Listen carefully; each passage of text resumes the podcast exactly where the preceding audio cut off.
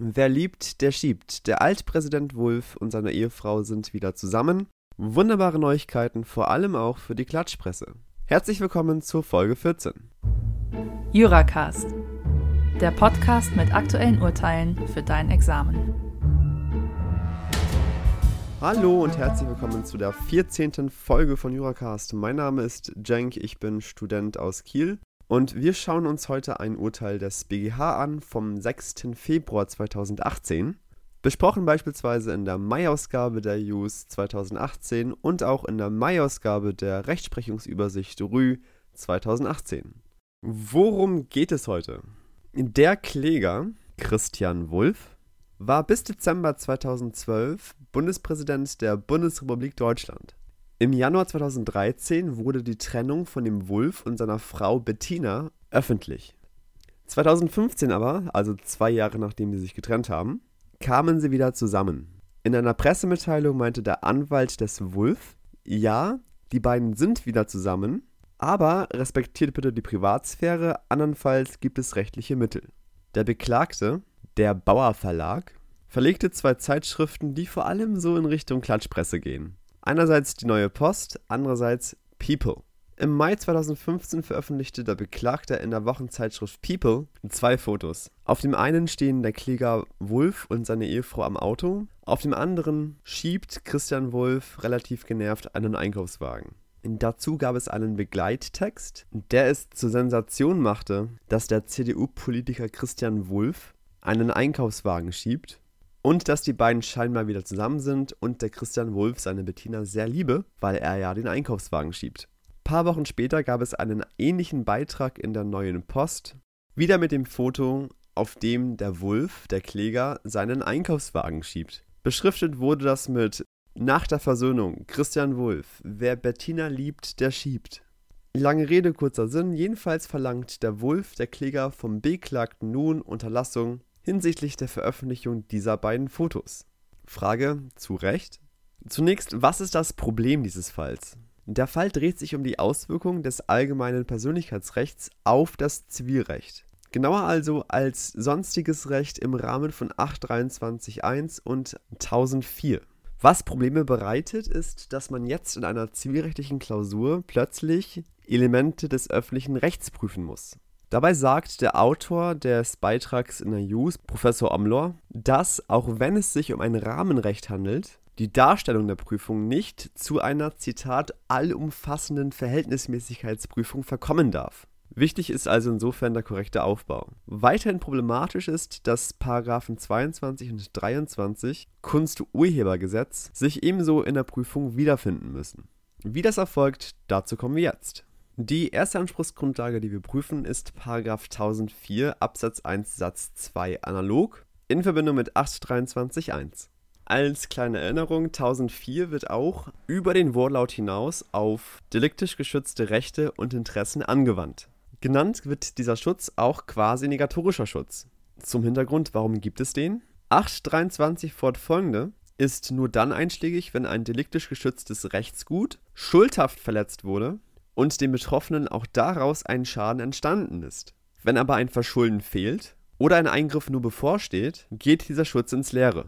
Diese Rechtsschutzlücken des Deliktsrechts werden durch diesen quasi-negatorischen Schutz geschlossen.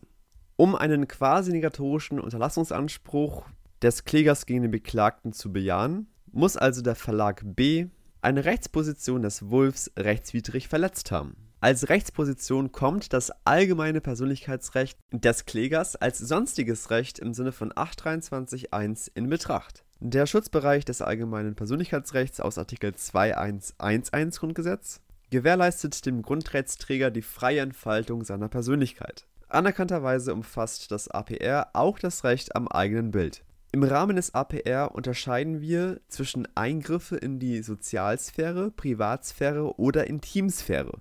Je nachdem, in welche Sphäre eingegriffen wird, sind höhere Anforderungen an den Eingriff zu stellen. Der BGH sagt hier, dass die Berichterstattung die Sozialsphäre des Klägers betrifft. Die Sozialsphäre umfasst das Selbstbestimmungsrecht des Einzelnen in seinem öffentlichen, beruflichen und wirtschaftlichen Wirken. Begründet wird das damit, dass die Fotos zu einer Einkaufszeit auf dem Parkplatz eines Supermarktes und damit im öffentlichen Raum entstanden sind. Der BGH sagt, dass die Beiträge ausschließlich auf Wahrnehmungen beruhen, die typischerweise durch die Öffentlichkeit des Ortes ermöglicht wurden. Die aufgenommenen Fotos setzen keine indiskrete Beobachtung voraus, also der Fotograf musste nicht erst auf ein Dach klettern oder sowas. Man könnte jetzt aber vielleicht sagen, Moment mal, die Privatsphäre ist nicht alleine räumlich zu verstehen. Von Privatsphäre spricht man nämlich in Momenten der Entspannung oder des sich gehen lassens außerhalb der Einbindung in die Pflichten des Berufs oder des Alltags. Das kann auch öffentlich sein in irgendeinem Irish Pub. Hier hat sich der Altpräsident aber nicht gehen lassen. Vor allem hat er eingekauft, was ja auch eben eine Pflicht des Alltags ist. Also haben wir nur einen Eingriff in die Sozialsphäre, nicht in die Privatsphäre. Dieser Eingriff müsste rechtswidrig sein. Hier gibt es eine Besonderheit bei Rahmenrechten. Die Rechtswidrigkeit muss nämlich anhand des Einzelfalls im Wege einer Güter- und Interessenabwägung positiv festgestellt werden. Wir ermitteln also, ob das allgemeine Persönlichkeitsrecht des Klägers im vorliegenden Fall höher wiegt als das Recht des beklagten Verlages auf Pressefreiheit nach Artikel 5.1 Grundgesetz. Der BGH leitet zu der Beantwortung der Zulässigkeit einer Bildberichterstattung aus § 22 und 23 Kunsturhebergesetz ein abgestuftes Schutzkonzept her. Klingt abstrakt, ist aber schematisch sehr gut darzustellen, weil es drei Prüfungsstufen sind. Die erste Prüfungsstufe bildet § 22 Kunsturhebergesetz. Nach 22.1 dürfen Bildnisse nämlich nur mit Einwilligung des Abgebildeten verbreitet werden. Auf der ersten Stufe fragen wir uns also nach 22 Satz 1, ob eine Einwilligung vorlag. Die zweite Stufe ist § 23 Absatz 1 Nummer 1 Kunsturhebergesetz. § 23 regelt nämlich Ausnahmen für die Fälle, in denen die Einwilligung nach 22 nicht vorliegt. Nach 23 Absatz 1 Nummer 1 ist eine Einwilligung dann nicht erforderlich, wenn es sich um Bildnisse aus dem Bereich der Zeitgeschichte handelt. Die Grenze dieser einwilligungsfreien Veröffentlichung nach § 23 Absatz 1 Nummer 1 bildet die dritte Prüfungsstufe, nämlich § 23 Absatz 2 Kunsturhebergesetz. Hiernach erstreckt sich die einwilligungsfreie Befugnis nicht auf solche Verbreitungen, durch die ein berechtigtes Interesse des Abgebildeten verletzt wird wie sieht das für den folgenden Fall aus? Eine Einwilligung des Klägers nach § 22 Satz 1 Kunsturhebergesetz haben wir nicht. Erste Stufe. Aber die Bilder könnten Bildnisse aus dem Bereich der Zeitgeschichte im Sinne von 23 Absatz 1 Nummer 1 darstellen. Zweite Stufe. Und hier erfolgt jetzt die große Prüfung. Handelt es sich bei den Bildern, die Wolf beim Einkaufen zeigen, um Bilder der Zeitgeschichte? Maßgeblich für diese Frage ist nach BGH der Begriff des Zeitgeschehens. Der darf jedenfalls nicht zu eng verstanden werden. Er umfasst also nicht nur Vorgänge von historisch-politischer Bedeutung, also nicht nur, wenn der Bundespräsident irgendwo eine Rede hält, sondern ganz allgemein das Geschehen der Zeit. Also alle Fragen von allgemeinem Interesse für die Öffentlichkeit. Und dazu zählen grundsätzlich auch unterhaltene Beiträge, etwa über das Privat- und Alltagsleben prominenter Personen. Und so sagt der BGH, dass Prominente, Zitat, der Allgemeinheit Möglichkeiten der Orientierung bei eigenen Lebensentwürfen bieten sowie Leitbild und Kontrastfunktion erfüllen. Wenn also Britney Spears sich die Haare abrasiert, dann kann sie in der Hinsicht entweder mein Leitbild sein, Glatze würde mir auch stehen, oder eine Kontrastfunktion erfüllen, also Glatze nicht so. Auch die Normalität des Alltagslebens könne der Meinungsbildung zu Fragen von allgemeinem Interesse dienen. Was der BGH damit sagt, ist, dass auch Belanglosigkeiten von Prominenten ganz interessant sind und sie somit zur Zeitgeschichte durchaus gehören können. Daraufhin sagt der BGH allerdings auch, dass das Informationsinteresse nicht schrankenlos besteht, sondern der Einbruch in die persönliche Sphäre des Abgebildeten durch den Grundsatz der Verhältnismäßigkeit begrenzt wird. Wir wägen jetzt also ab, ob ein Informationsinteresse besteht und daher die Zeitgeschichte betroffen ist. Und hier können wir auf verschiedene Abwägungskriterien zurückgreifen. Erstens, Informationswert der Berichterstattung. Was für einen Wert hat die Information eigentlich? Geht es bloß darum, die Neugier über das Privatleben prominenter zu befriedigen? Oder erörtert die Berichterstattung eine Angelegenheit ernsthaft und sachbezogen? Also erfüllt sie einen gewissen Informationsanspruch. Als Faustformel kann man sagen, je größer der Informationswert für die Öffentlichkeit, desto mehr müssen die Schutzinteressen des Betroffenen zurücktreten.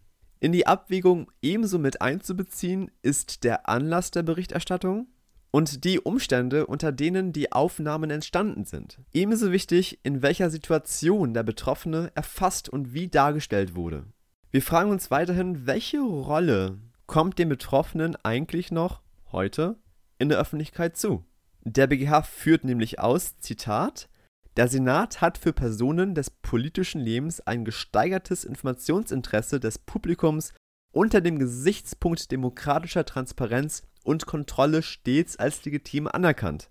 Folglich kann eine Berichterstattung über die Normalität ihres Alltagslebens oder über Umstände der privaten Lebensführung durch das Informationsinteresse der Öffentlichkeit gerechtfertigt sein. Die Politik wird nämlich durch die Presse sozusagen kontrolliert. Und letztlich stets abwägungsrelevant ist die Intensität des Eingriffs in das allgemeine Persönlichkeitsrecht. Das sind die allgemeinen Erwägungskriterien, auf die man in der Klausur zurückgreift. Im vorliegenden Fall fällt nach Ansicht des BGH die Abwägung zugunsten des Informationsinteresses aus. Zunächst ist festzuhalten, dass der Kläger, wenn auch nicht lange, kein geringerer war als das Staatsoberhaupt der Bundesrepublik Deutschland. Als Inhaber des höchsten Staatsamtes war er in besonders herausgehobener Weise politische Person. Ein besonders hohes öffentliches Interesse an seiner Person ist also zunächst grundsätzlich als gerechtfertigt anzusehen. Jetzt sagt Wulff vielleicht, ich bin doch zurückgetreten, was wollt ihr eigentlich? Der BGH sagt aber, die besondere Bedeutung des Amtes wirkt nach. Es besteht nämlich ein Interesse darin, was hochrangige Politiker nach dem Abschied aus der aktiven Politik machen. Vor allem heikel, wenn sie in die freie Wirtschaft gehen oder, sagen wir mal, bei einem russischen Energiekonzern arbeiten. Bundespräsidenten haben auch nach ihrer Amtszeit eine Leitbild- und Kontrastfunktion und es ist nicht selten, dass sie sich auch nach ihrem Ausscheiden weiterhin politisch oder gesellschaftlich engagieren.